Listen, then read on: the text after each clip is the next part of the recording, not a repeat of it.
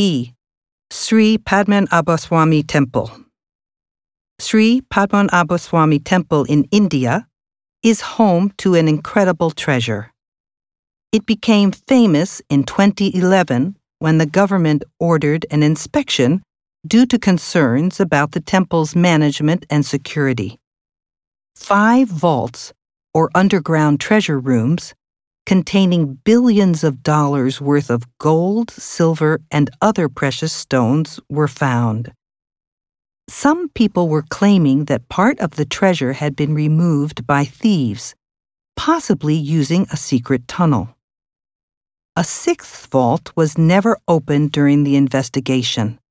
The temple's owners claim there is a curse on it that will bring misfortune to anyone who opens it. Some sources, however, claim that people have already entered the sixth vault without anything bad happening. It is unknown how much treasure is in the sixth vault, but it is expected to be a substantial amount.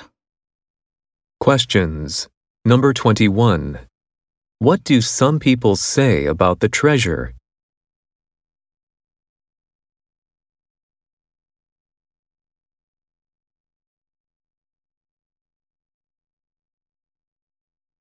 Number 22.